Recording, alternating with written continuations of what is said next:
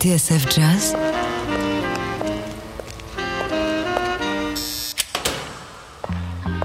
Dans les coulisses de la grande histoire du jazz.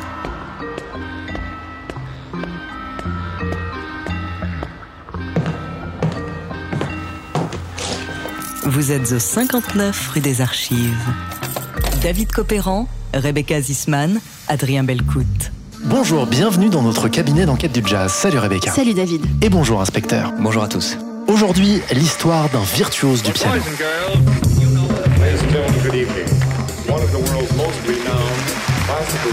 Le prodigieux pianiste d'origine montréalaise Pascal Peterson. Pascal, let's hurry because I've got some notes here from my script. Oscar Peterson. Ladies and gentlemen, greatest inspiration, Mr. Oscar Peterson.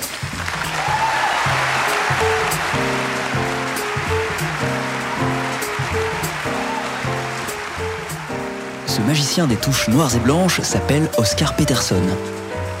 En 60 années de carrière et une discographie de plus de 200 enregistrements, ce musicien prodige, supersonique et hyperactif est devenu l'un des pianistes les plus influents du XXe siècle.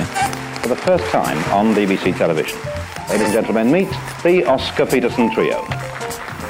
Ella Fitzgerald, Louis Armstrong, Count Basie, Ben Webster, Dizzy Gillespie, Lionel Hampton, la liste des artistes avec lesquels Peterson a collaboré semble sans fin. À tel point qu'on en viendrait presque à se demander comment en une seule vie le pianiste a su mener de front son rôle d'accompagnateur et sa propre carrière.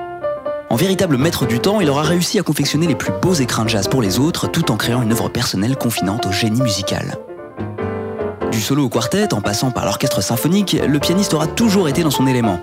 Pourtant, sa formation de cœur, la plus précieuse et celle qu'il ne cessera de renouveler et de révolutionner, c'est bien le trio. Et maintenant, je voudrais vous présenter... Une forme royale à laquelle il a donné ses lettres de noblesse. Et le chef de trio...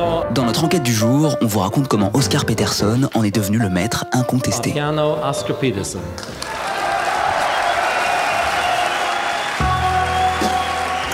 Étagère 6, boîte numéro 3, dossier OP 1925, Oscar Peterson, le Maharaja du trio. L'histoire du jazz se raconte dans 59 rue des Archives sur TSF Jazz. David Copéran, Rebecca Zisman, Adrien Belcout.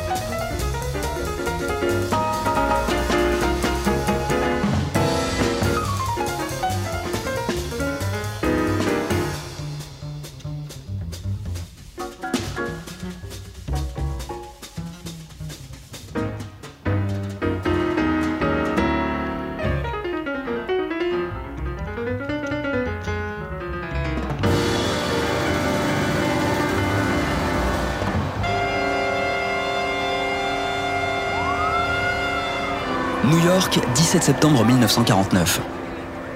La nuit vient de tomber lorsque les spectateurs se pressent à l'entrée du Carnegie Hall, la célèbre salle de la 7e avenue. Un public nombreux et impatient d'assister à la toute nouvelle mouture des Jazz at the Philharmonic, la célèbre série de concerts imaginée 5 ans plus tôt par le producteur Norman Granz. Le programme laisse rêveur. Charlie Parker, Lester Young, Roy Eldridge, Ray Brown, Buddy Rich et Ella Fitzgerald. Tous doivent se produire ce soir-là sur scène. Le spectacle commence sous un tonnerre d'applaudissements. Après plusieurs numéros, dont une prestation merveilleuse d'Ella Fitzgerald, Norman Grant, le maître de cérémonie, se saisit du micro et prend tout le monde de court lorsqu'il invite à monter sur scène un jeune homme de 24 ans, assis au premier rang. C'est l'un des futurs géants du jazz, le jeune pianiste canadien Oscar Peterson, annonce le producteur. Mais le public est perplexe. Cet invité surprise est un parfait inconnu. Pourtant, ce n'est pas le style de Norman Granz d'improviser, inspecteur. En fait, David, la surprise n'en est pas vraiment une. Tout a été parfaitement organisé par le producteur. Un plan bien huilé qui a vu le jour deux mois plus tôt. Ce jour-là, Grant se rendait en taxi à l'aéroport de Montréal lorsqu'il entendit à la radio un pianiste absolument bluffant.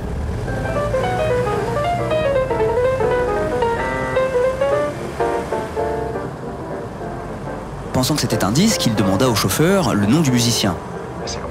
Celui-ci lui répondit qu'il s'agissait d'Oscar Peterson et que ce n'était pas un disque, mais bien une retransmission en direct depuis l'Alberta Lounge, un cabaret de la ville. Ni une ni deux, Grant se pria le chauffeur de faire demi-tour pour aller voir ça de ses propres yeux. Arrivé au club, il fut immédiatement convaincu du potentiel de ce jeune prodige au swing et à la technique hors pair.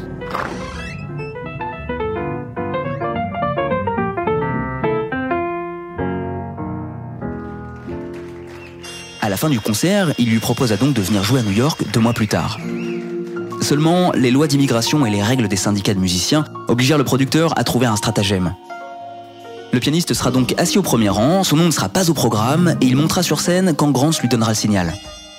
Tout s'explique donc. Lorsqu'il se dirige vers le piano du Carnegie Hall, Oscar Peterson sait qu'il joue gros. Dans la salle, personne ne le connaît et il s'apprête à jouer après les plus grands artistes jazz de l'époque.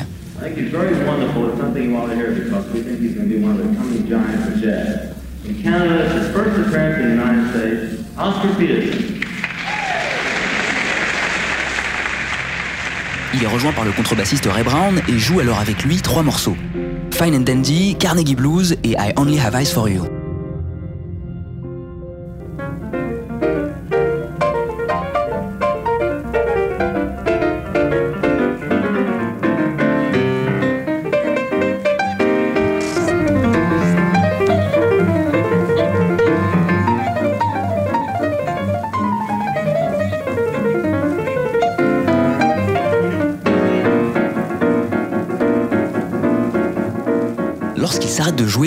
Entend un grondement monter progressivement de la salle. Le public lui offre un tonnerre d'applaudissements. Toute sa vie, il se souviendra de cette prestation surprise au Carnegie Hall de New York. Au moment où ce fut terminé, vous savez, ils hurlaient. C'est alors que je perçus le signal. Je pouvais rester sur scène. C'était un rêve devenu réalité. Plus qu'un rêve, un fantasme. Être soudainement admis parmi les musiciens. Un rêve, agent Z, qu'Oscar Peterson nourrit depuis sa plus tendre enfance. Le pianiste naît le 15 août 1923 à Montréal de deux parents originaires des Antilles. Il a deux frères et deux sœurs. Son père, Daniel, est un organiste amateur. Il pousse ses enfants à apprendre la musique pour créer un petit groupe familial. C'est ainsi que le jeune Oscar se retrouve à la trompette dès son plus jeune âge. Il adore cet instrument brillant dont il joue plutôt bien et découvre au passage qu'il a une excellente mémoire pour reproduire des sons. Malheureusement, il n'aura pas le temps de développer son talent de trompettiste car un drame frappe la famille. Il n'a que 7 ans lorsque sa sœur Daisy, son frère Fred et lui tombent malades de la tuberculose. Fred n'y survit pas et Oscar passe un an et demi en convalescence au Montréal Children's Hospital. À sa sortie, le médecin annonce à ses parents qu'il ne pourra pas continuer à jouer d'un instrument avant. Il dit donc adieu à la trompette. Mais son père le remet immédiatement en selle et l'assoit devant le piano de la maison. Un changement d'instrument qui va bouleverser sa vie.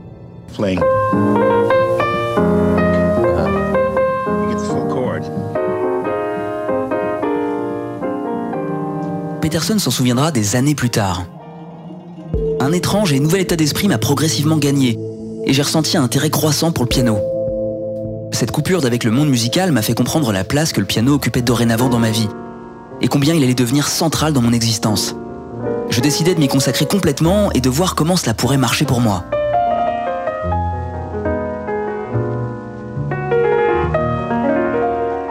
Il dédie donc son adolescence à l'apprentissage de son nouvel instrument.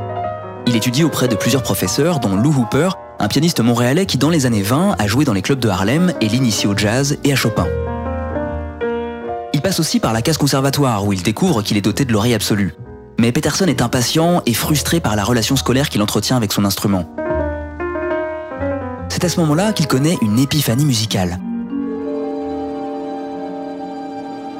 Un soir, son père part se coucher en laissant la radio allumée.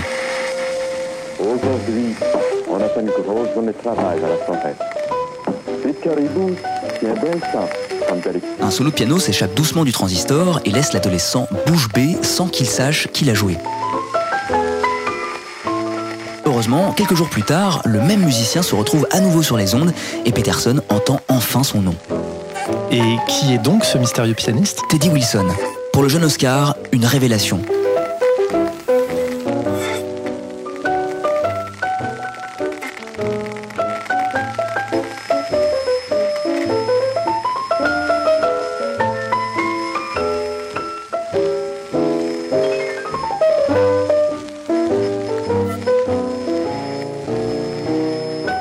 La découverte de Teddy Wilson comme si c'était une lumière me guidant hors de la tourmente. Il incarnait exactement la forme, la direction dont j'avais besoin pour trouver ma propre voie dans le monde du jazz.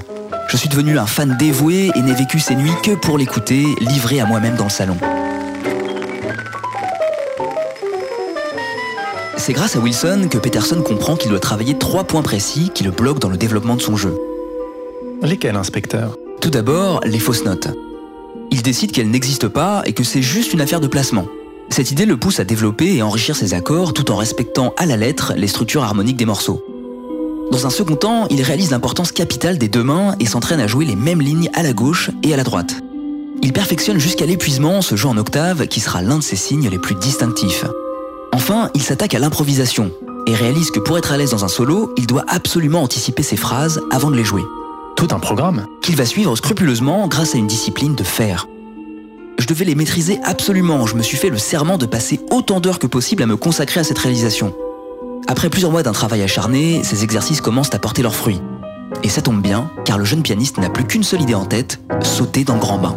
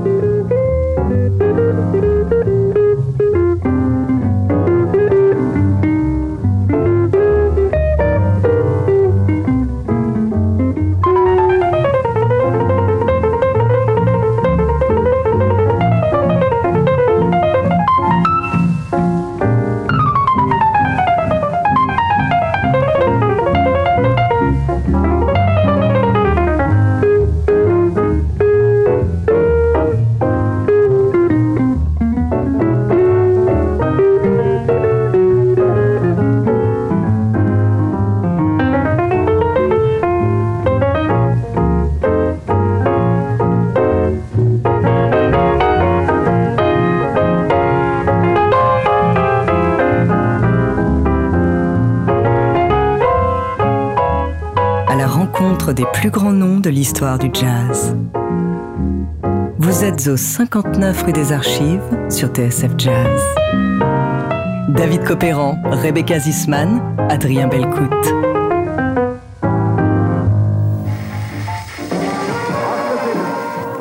Le prodigieux pianiste d'origine montréalaise Oscar Peterson. Madame et messieurs, le concert ce soir à, à piano Oscar Peterson. Oscar Peterson ou l'histoire d'un maestro du trio. C'est notre enquête du jour dans 59 rue des Archives. Après avoir passé ses premières années à travailler sans relâche son instrument, s'astreignant plusieurs heures par jour à développer improvisation et jeu à deux mains, Oscar Peterson va enfin dévoiler son talent au monde, inspecteur Belle Écoute.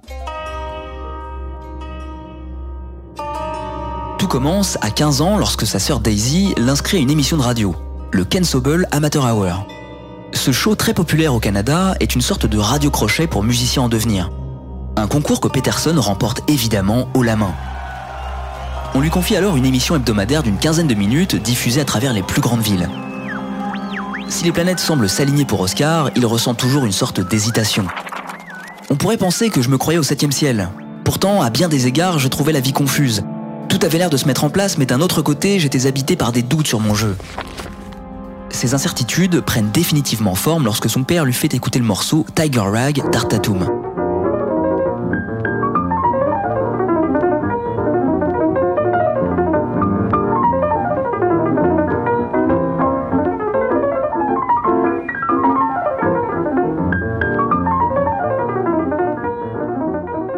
Au départ, Peterson est amusé par ce morceau, persuadé qu'il a affaire à deux pianistes. Mais quand son père lui explique qu'il s'agit d'un seul musicien et que celui-ci est non-voyant, le sourire s'efface immédiatement de son visage. Déconfit, il ne veut plus entendre parler de piano et n'y touche pas pendant un mois. Un sacré choc. Terrassant. Mais il finit par s'y remettre grâce à un ami saxophoniste et aux encouragements de sa famille. C'est d'ailleurs de son frère Charles que va venir le salut. Ce dernier joue dans l'orchestre militaire d'Art Morrow, un saxophoniste et arrangeur. C'est lui qui mentionne le nom d'Oscar à Johnny Holmes, qui est à la tête d'un ensemble jouissant d'une belle renommée. Malgré une audition où Peterson, intimidé et tendu, peine à déchiffrer les partitions, il intègre finalement le groupe. Il faut dire que le chef a très vite réalisé le potentiel de sa nouvelle recrue. En plus de son talent d'instrumentiste, Holmes est conquis par toutes les idées que le pianiste lui propose et il s'empresse de les ajouter à ses arrangements. Après quelques semaines, il devient même son manager et trouve de nombreuses dates au jeune homme à travers tout le pays. Si ces nouvelles expériences lui permettent de gagner confiance en lui, Peterson continue pourtant à prendre des cours. C'est sa sœur, Daisy, qui lui présente son nouveau professeur, un musicien classique formé par un ancien élève de Franz Liszt. Son nom? Paul de Marquis. Un pianiste d'origine hongroise, empreint de romantisme et d'impressionnisme, dont les enseignements vont modeler le style de son élève pour le reste de sa vie.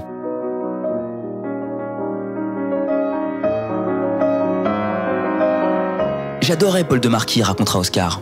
Il m'a fait comprendre combien le respect et l'amour sont nécessaires pour révéler les tréfonds de cet instrument appelé piano. Il m'a confié quelques-uns de ses secrets relatifs au contrôle tonal, un cadeau qu'il partageait avec très peu d'autres. Nous sommes alors en 1944, Oscar Peterson a 18 ans lorsqu'il prend une décision cruciale pour le reste de sa carrière à Jean Z. Après avoir longuement hésité, il décide finalement de quitter l'orchestre de Johnny Holmes pour former son premier trio. Il recrute le contrebassiste Austin Robert, le batteur Clarence Jones, et après quelques semaines de répétition, les trois musiciens sont invités à se produire dans plusieurs émissions de radio et de nombreux clubs.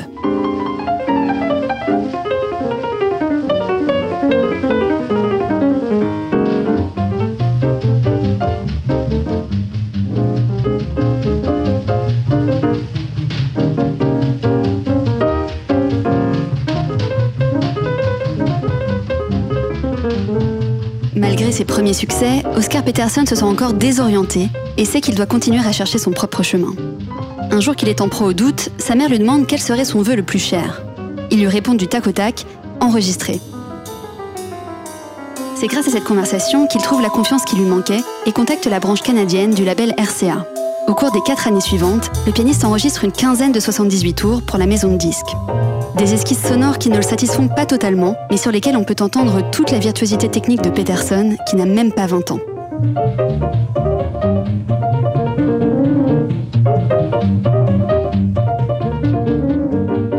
Ses premiers enregistrements connaissent un beau succès au Canada et voyagent même jusqu'aux États-Unis.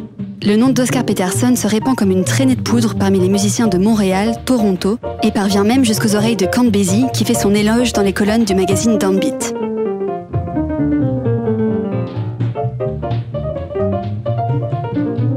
Nul doute à Jean Z que c'est aussi grâce à cette nouvelle réputation que le téléphone d'Oscar sonne à l'automne 1947. À l'autre bout du fil, le patron de l'Alberta Lounge, un club montréalais qui vient d'être remis à neuf.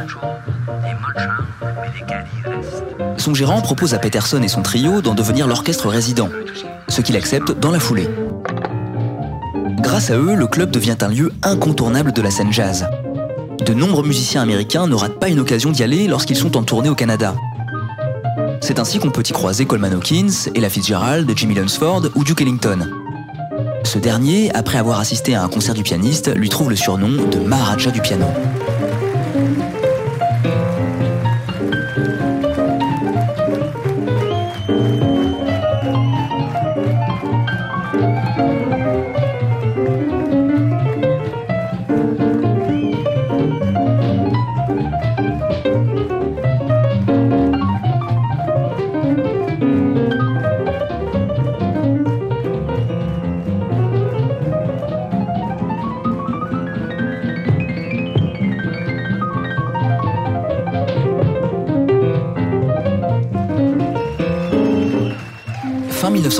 1948, le trompettiste Dizzy Gillespie se produit dans le club chez Maurice, une autre célèbre salle de Montréal.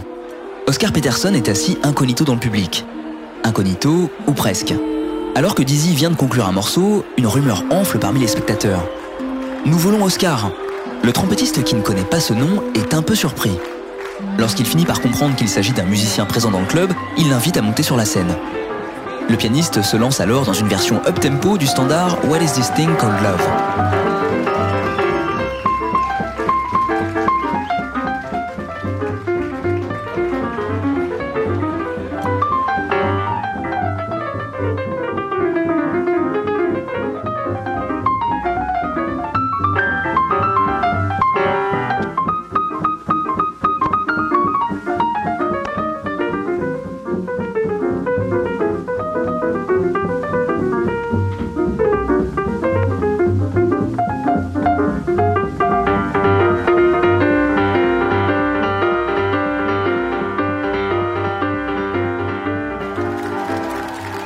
Lorsque le morceau se termine, c'est l'euphorie générale. La salle est en liesse, les musiciens présents sur scène estomaqués et Dizzy Gillespie conquis. Dès le lendemain, le trompettiste passe un coup de fil à Leonard Feather, un des producteurs et agents les plus influents de New York. Léonard, il y a ici un pianiste qui est trop... J'ai jamais rien entendu de pareil. Hélas, Feather ne donnera jamais suite à l'appel. Mais l'histoire est déjà en marche. À l'été 1949, c'est un autre homme de l'ombre du jazz qui s'assoit dans l'Alberta Lounge pour voir Peterson s'y produire. Son nom est Norman Granz et à la fin du concert auquel il assiste ce soir-là, il est définitivement convaincu que ce jeune pianiste virtuose incarne le futur du jazz. Il l'invite donc à se produire deux mois plus tard sur la scène du Carnegie Hall à New York. Ça y est, Oscar Peterson tend enfin les bras à son destin.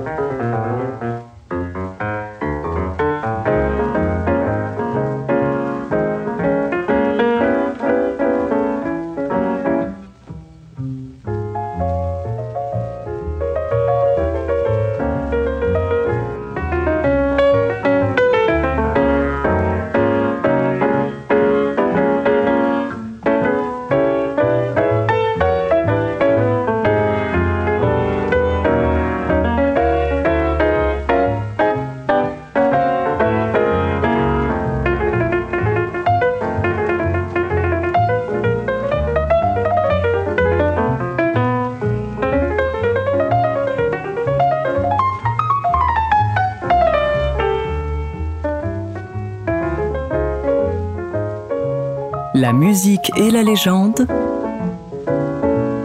Vous êtes au 59 rue des Archives sur TSF Jazz. David Copéran, Rebecca Zisman, Adrien Belcout.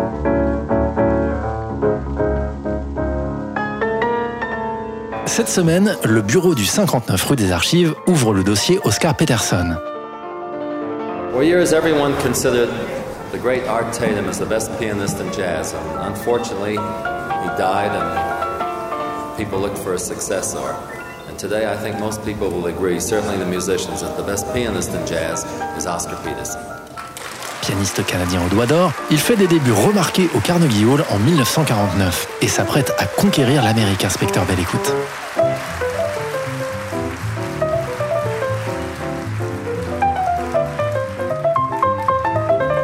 Après son triomphe à New York, Oscar Peterson est de retour au Canada. Avec son nouvel impresario Norman Grantz, il décide de guetter le moment opportun avant de lancer sa carrière aux États-Unis. En attendant, Oscar se frotte aux musiciens américains et enregistre en duo avec le contrebassiste Ray Brown, qui était avec lui lors du fameux concert au Carnegie Hall. Les deux sont devenus de proches amis depuis qu'Oscar a rejoint la tournée du JATP à l'automne 1950. Ray Brown, agent Z, est un musicien qui a déjà fait ses preuves.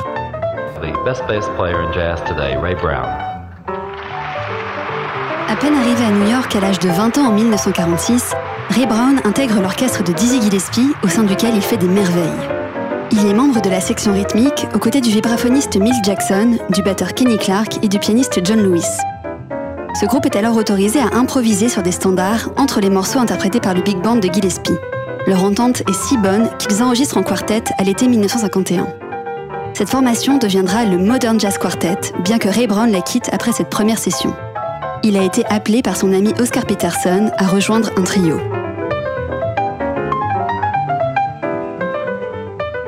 Le pianiste cherche alors à enrichir ses arrangements et son producteur Norman Grantz lui conseille d'intégrer un guitariste à sa formation dans la lignée du trio piano, guitare, contrebasse popularisé par Nat King Cole dans les années 40. Et qui est l'heureux élu, inspecteur? Barney Kessel. Right now with Barney Kessel and one mint julep. But guitarist Barney Kessel, our guest leader this evening, isn't the least bit late. D'abord à reculons, car confortablement installé en Californie, il n'a pas très envie de renoncer à cette stabilité pour reprendre la route. Il s'engage donc initialement juste pour un an, qui se transformera rapidement en deux.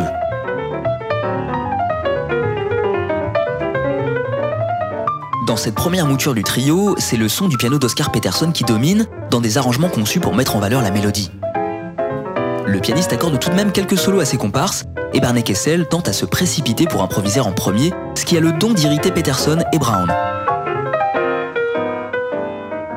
Mais cette formule est gagnante, comme le remarque Norman Granz qui intègre le trio à la rythmique du JATP. En studio, le groupe enregistre un répertoire varié qui rassemble tant des morceaux originaux que des standards de jazz et du blues ou des airs tirés de spectacles. En octobre 1952, il grave des titres comme Sea Jam Blues, Seven Come Eleven ou Tenderly, devenus iconiques.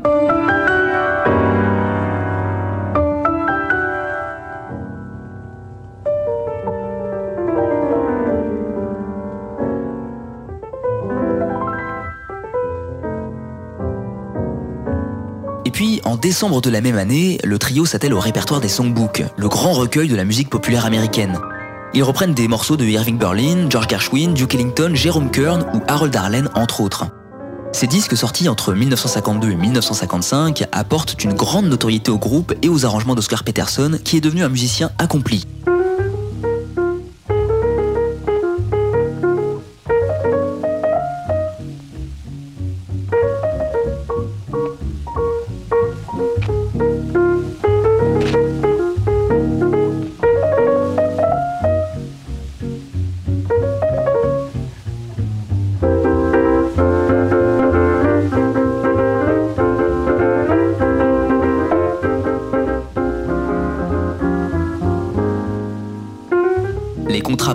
S'enchaînent avec un engagement au Birdland de New York en janvier 1953.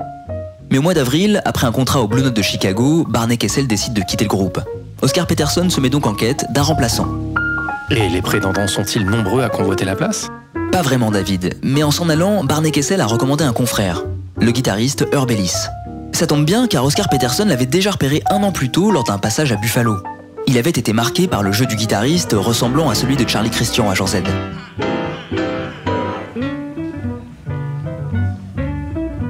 Herb Ellis est alors membre du groupe The Soft un trio similaire à celui de Nat King Cole en résidence au Peter Stuyvesant Hotel de Buffalo. C'est là qu'Oscar Peterson l'entend pour la première fois en 1952. Il est alors frappé par le jeu du guitariste à la sonorité ronde qui apporte beaucoup d'épaisseur au groupe. Lorsque Barney Kessel annonce son intention de quitter la formation, Oscar Peterson contacte Herb Ellis, qui hésite à accepter peu sûr de lui du fait de son manque d'expérience. Il finit pourtant par se laisser convaincre et son arrivée cimente les liens du trio qui atteint alors une harmonie inégalée.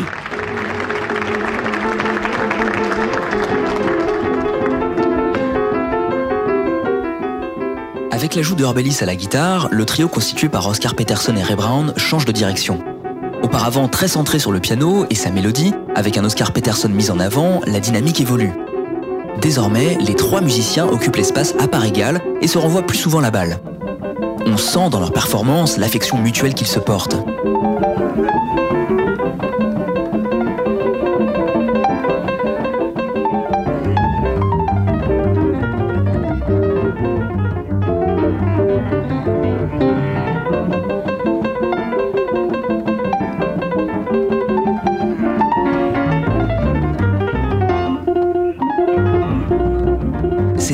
Premier groupe qui atteignait vraiment un degré de clarté proche de celui que nous désirions et la sonorité que nous souhaitions tous obtenir, explique Oscar Peterson dans une interview au journaliste Peter Clayton diffusée par la BBC en 1974.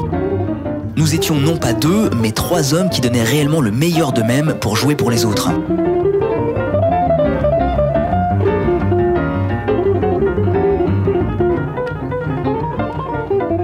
Et au niveau du répertoire, inspecteur, est-ce que l'arrivée d'Herb Ellis à la guitare change quelque chose? Pas vraiment, car le trio continue à arranger et interpréter de grands standards et morceaux de la musique populaire américaine, poussés par son producteur Norman Grant. Il poursuit ainsi l'enregistrement des songbooks, excellent même à les graver dès la première prise. Mais c'est surtout la manière de travailler des trois musiciens qui se concertent en duo avant de répéter tous ensemble qui leur permet d'atteindre un niveau de swing incroyable conjugué à la finesse de leur mélodie.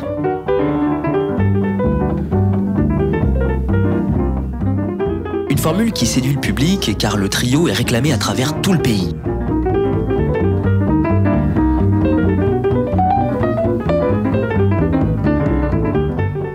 Au début 1954, il s'embarque alors dans une tournée nationale et est confronté au racisme systémique des États du Sud. Le groupe, mixte, n'est pas bien vu malgré l'attention de son producteur Norman Grant à ce qu'il soit bien reçu dans les villes où il se produit, quitte à annuler des dates si ses artistes ne se font pas respecter. Pourtant, dans le milieu agent Z, le trio d'Oscar Peterson est porté au nu.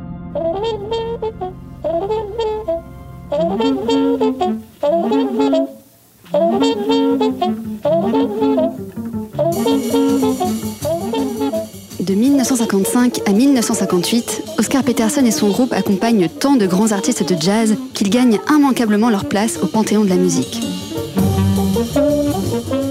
Ils jouent la section rythmique sur les duos d'Ella Fitzgerald et Louis Armstrong, Ella and Louis et Ella and Louis Again.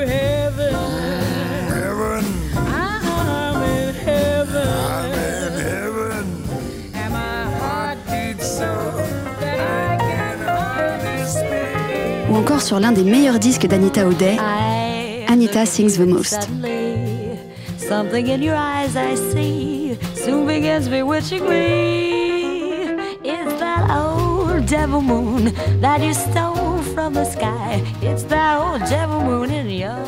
Ce sont eux encore que l'on retrouve aux côtés de Lester Young et Harry Edison sur Prez and Sweets. Le groupe signe aussi une très belle session avec le saxophoniste Stan Getz, Stan Getz and the Oscar Peterson Trio.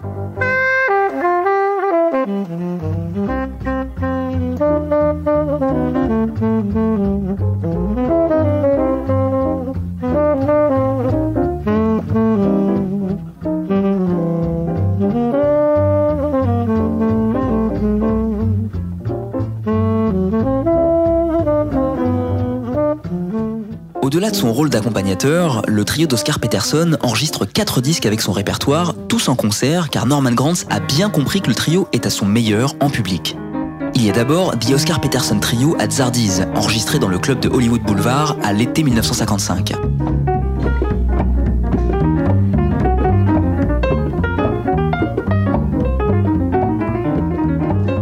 certains morceaux font la synthèse du swing et de l'harmonie du groupe, comme Sorry with the Fringe on Top ou Pompton Turnpike. L'été suivant, en août 1956, le groupe est enregistré au Shakespearean Festival en Ontario, dont le disque porte le nom. C'est l'un des meilleurs albums du trio car sa maîtrise des arrangements, appris par cœur, n'enlève rien à la frénésie de son jeu et à sa joie communicative.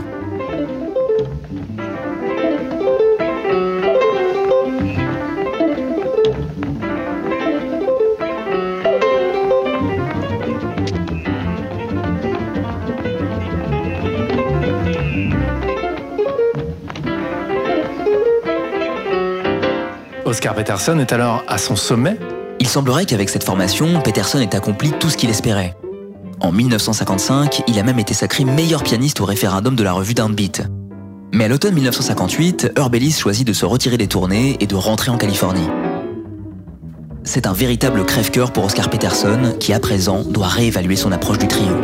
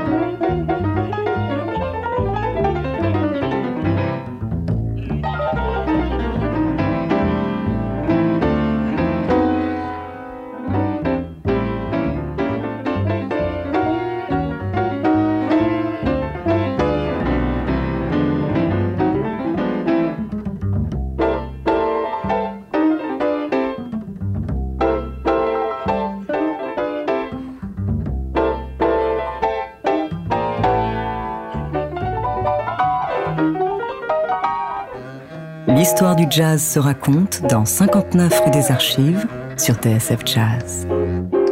David Copéran, Rebecca Zisman, Adrien Belcout.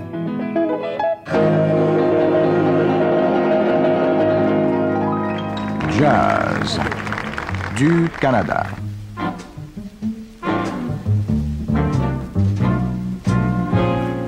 Une série d'émissions sur le jazz au Canada, offerte par le Service international de Radio-Canada. Ici Paul Michaud qui a le plaisir de vous les présenter de nos studios à Montréal.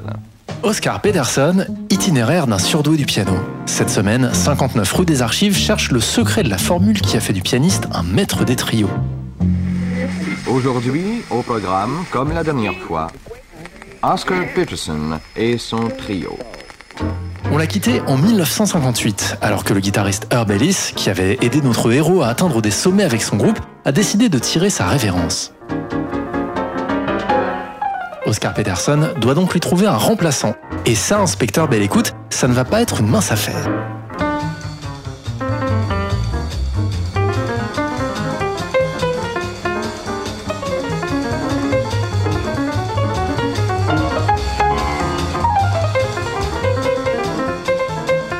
Après le départ d'Herb Ellis, Oscar Peterson décide finalement de ne pas le remplacer par un autre guitariste. Herb m'a dégoûté des autres, confiera-t-il plus tard. Alors qu'il se produit à Las Vegas à l'automne 1958 avec le contrebassiste Ray Brown, Norman Granz lui recommande d'inviter un batteur à se joindre à eux pour satisfaire aux exigences des patrons de club peu enclins à payer le prix fort pour juste un duo. Et puis, au printemps 1959, tout juste de retour d'une mission pour l'armée au Japon, Ed Thigpen contacte Ray Brown en lui annonçant qu'il souhaite être le troisième homme. À la fin du mois d'avril, il reçoit un appel d'Oscar Peterson qui s'est bien renseigné sur son profil, agent Z. I would like to introduce the members of the first group, beginning with the drummer Ed Thigpen.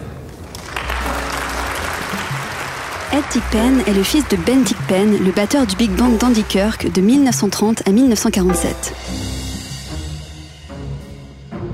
Il est un accompagnateur renommé qui a tourné avec de grands noms de Dinah Washington à Blossom Derry, en passant par Mal Waldron, Charlie House et puis John Coltrane. Et en batterie de Ed Thigpen. Thigpen est aussi un habitué de la formule trio, car il fait partie de celui de Billy Taylor, une formation par ailleurs appréciée de Peterson. Son jeu est particulièrement aérien, car c'est un spécialiste des ballets. Il a en outre une approche chantante de la batterie, essayant parfois de créer des mélodies sur ses tambours. Le critique Leonard Fever écrira même qu'il est une encyclopédie en matière de percussion de jazz.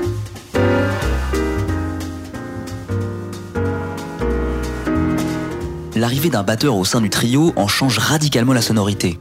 Pourtant, au contraire de ce qui aurait pu être attendu, ce n'est pas tant le volume sonore et l'intensité qui augmentent.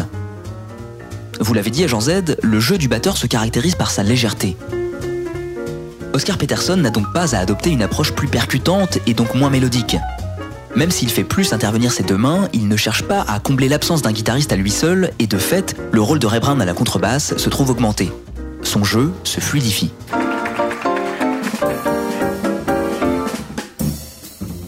Mais dites inspecteur, que pense le public de ce changement de personnel? Il en redemande David.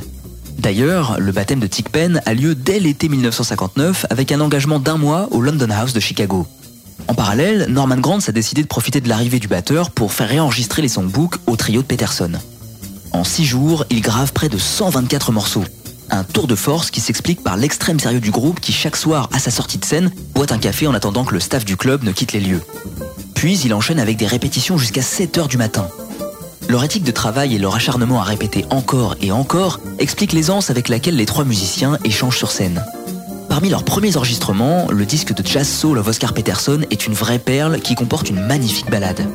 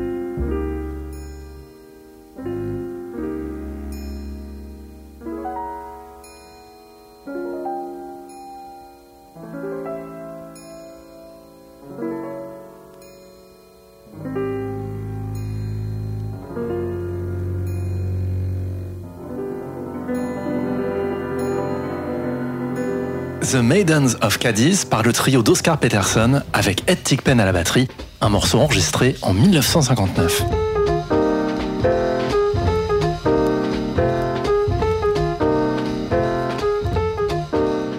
L'arrivée d'un batteur au sein du trio a déjà poussé Oscar Peterson à repenser sa musique. En 1961, c'est un autre événement qui lui fait prendre une nouvelle direction. Norman Grant se vante alors verve à la MGM pour 2,8 millions de dollars. Le producteur sent que le vent tourne dans le jazz avec l'avènement de Miles Davis d'une part et du free jazz de l'autre. C'est Creed Taylor qui prend la direction du label à sa place, et s'il y fait le grand ménage, le groupe d'Oscar Peterson se trouve miraculeusement épargné.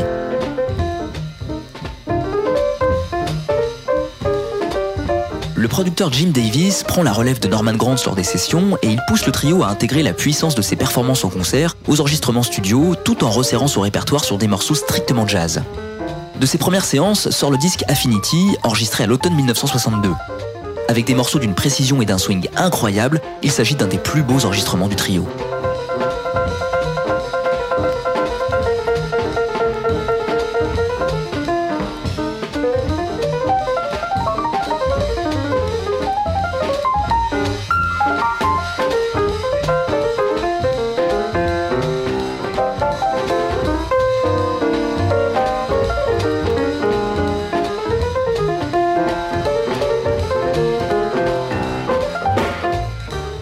Route, le groupe de Peterson remporte un franc succès qui permet au pianiste de conserver sa réputation de maître des trios. Rien qu'en 1960, la formation s'est produite près de 200 fois à travers le monde. In any case, I'm very happy to present Jazz at the Philharmonic number two in Switzerland. Minasan Kambawa.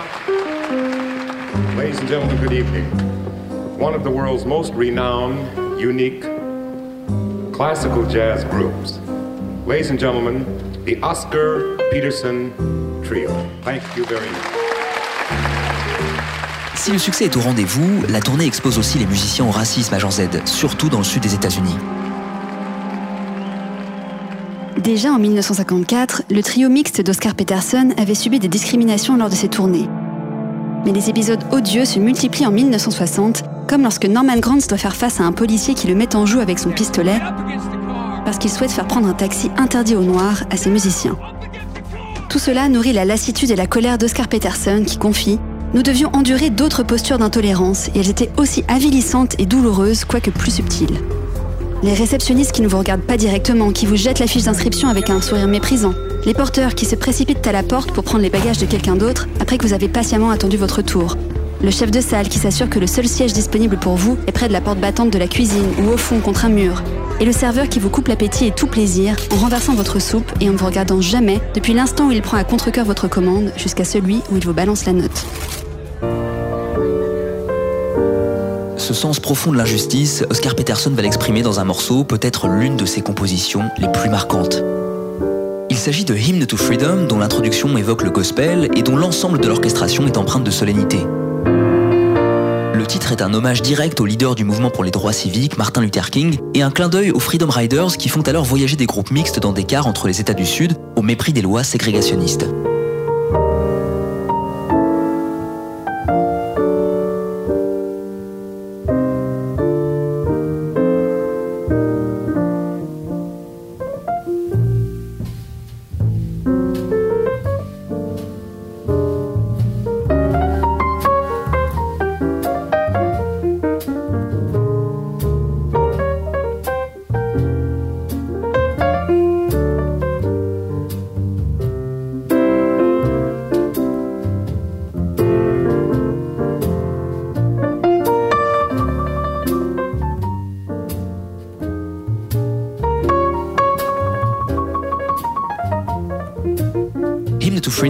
Au répertoire d'un des disques les plus populaires d'Oscar Peterson, Night Train.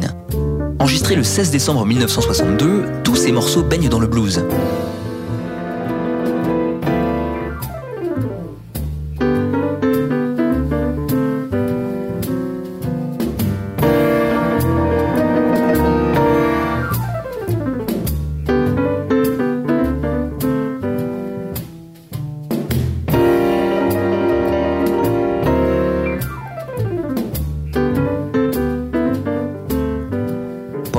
Années suivantes, le trio continue de produire des disques de haute volée, dont le Oscar Peterson Trio Plus One de 1964 avec le trompettiste Clark Terry, ou la Canadiana Suite en hommage au pays natal du pianiste.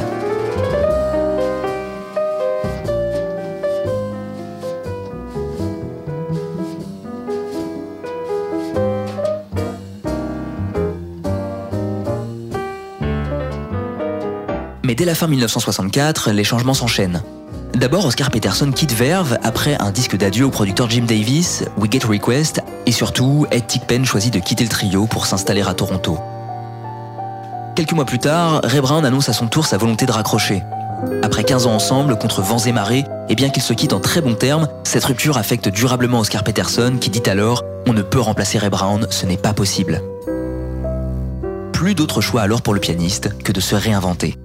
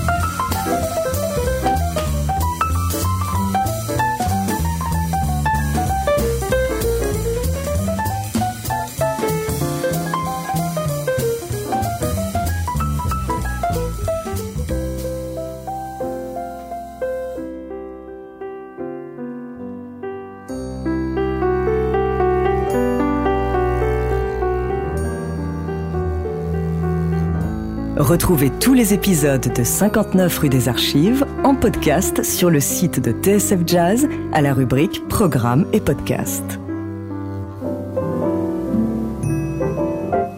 59 rue des Archives. Oscar Peterson ou l'Odyssée du dieu des trios, dernier chapitre. Après plus de 15 ans à avoir peaufiné son approche du trio avec comme pilier son fidèle ami, le contrebassiste Ray Brown, le pianiste doit repartir de zéro lorsque ce dernier décide de raccrocher. Remise en question qui ne sera pas aussi douloureuse qu'attendu, inspecteur Belle Écoute. Déstabilisé par le départ du batteur Ed Thigpen, remplacé par Louis Hayes à l'été 1965, Oscar Peterson est achevé par celui de son grand ami Ray Brown. Le pensant irremplaçable, il finit pourtant par rencontrer Sam Jones, contrebassiste dans le groupe de Cannonball Adderley. L'entente entre ces deux nouveaux partenaires facilite la transition pour Oscar Peterson qui découvre en même temps une autre approche de la scène. Il l'explique dans le livre que lui a consacré l'auteur Jean-Pierre Jackson. Les interventions de Louis étaient plus post-Bob que ne l'était celle d'Ed, et elles survenaient à des intervalles différents de ceux auxquels je m'étais habitué. Sam Jones, de son côté, n'était pas très éloigné de ce que faisait Ray Brown. Avec ces deux hommes derrière moi, il était inconcevable d'envisager quelque hésitation ou incertitude rythmique que ce soit. Ce son neuf se traduit par une fraîcheur dans les enregistrements du trio, passé sous la houlette de la marque Limelight de la maison Mercury, après que Peterson a quitté Verve.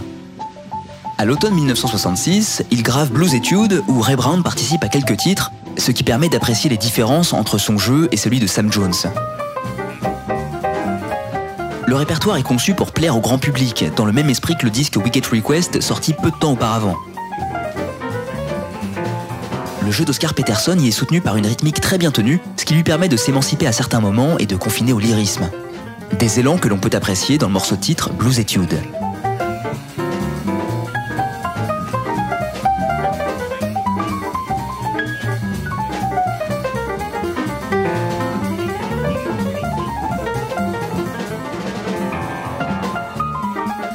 Cette nouvelle équipe, inspecteur, Oscar Peterson a-t-il enfin trouvé la formule du trio avec batteur qu'il recherchait?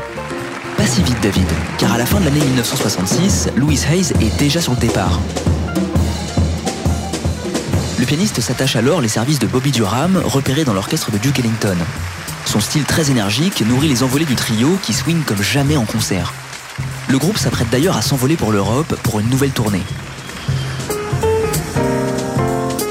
À l'automne 1967, il passe la frontière allemande pour se rendre à Willingen, une paisible ville bordée par la forêt noire. Near the little village of Unterlingenhut in the Black Forest, there's a wooden hut with a keep out notice. Oscar Peterson connaît bien l'endroit pour y être passé plusieurs fois depuis le début des années 60, accompagné par les musiciens de ses trios successifs. Le Canadien serait-il un amoureux de la nature et de la randonnée? Peut-être David, mais ce n'est pas la raison première qui le ramène régulièrement à Willingen. C'est surtout là qu'est installé le riche héritier de Saba, une célèbre marque de matériel audio. Cet homme, qui est aussi un musicien amateur, organise régulièrement chez lui des sessions d'enregistrement. Son nom Hans-Georg Brunnerschwer, ou Mr. Hans. Chez ce passionné du son, les séances se déroulent toujours de la même façon. Il invite une trentaine d'amis à qui il propose couverts et boissons, puis il convie des musiciens triés sur le volet à venir se produire dans son grand salon. Il les enregistre alors depuis son studio qu'il a aménagé avec du matériel dernier cri. Tout cela avec l'idée de sortir la musique captée dans son salon sur son propre label, MPS. Ce qui signifie Musik Productions Schwarzwald, ou en français Production musicale de la forêt noire. Chez son hôte, Oscar Peterson se sent comme un poisson dans l'eau, et cela pour plusieurs raisons. Tout d'abord, il n'y a ni limite de temps, ni répertoire imposé. Les musiciens sont libres de jouer ce que bon leur semble. La présence d'un public réduit mais enthousiaste encourage aussi les jazzmen à donner le meilleur d'eux-mêmes sans aucune pression. Mais la raison principale qui pousse Peterson à enregistrer à Willingen, c'est la qualité sonore des enregistrements.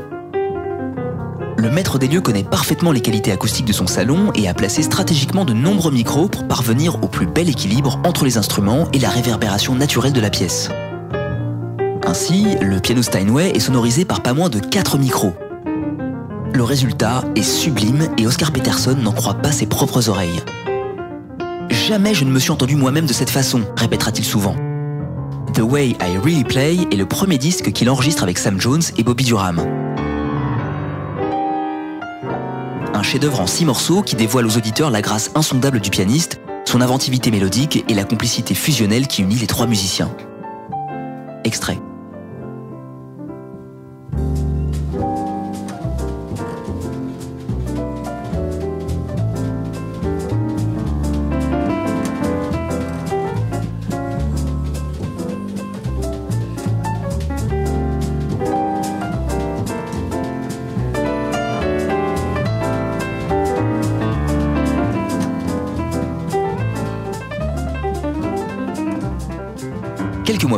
En avril 1968, Peterson se présente à nouveau à la porte du studio MPS.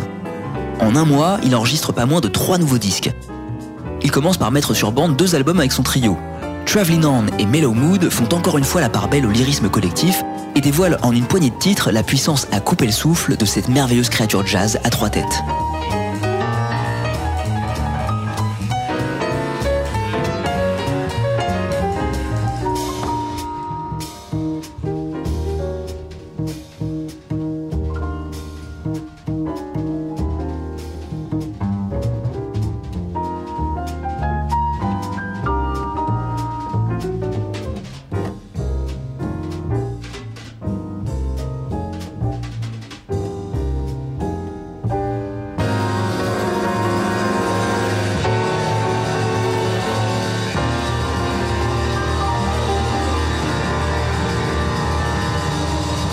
Inspiré en ce début de printemps, Oscar Peterson grave aussi pour la première fois un album en solo.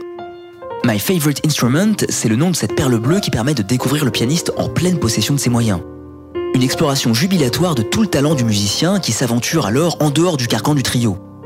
Une imagination musicale débridée, doublée d'une liberté rythmique absolue qu'on peut admirer par exemple sur sa magnifique version d'I Care.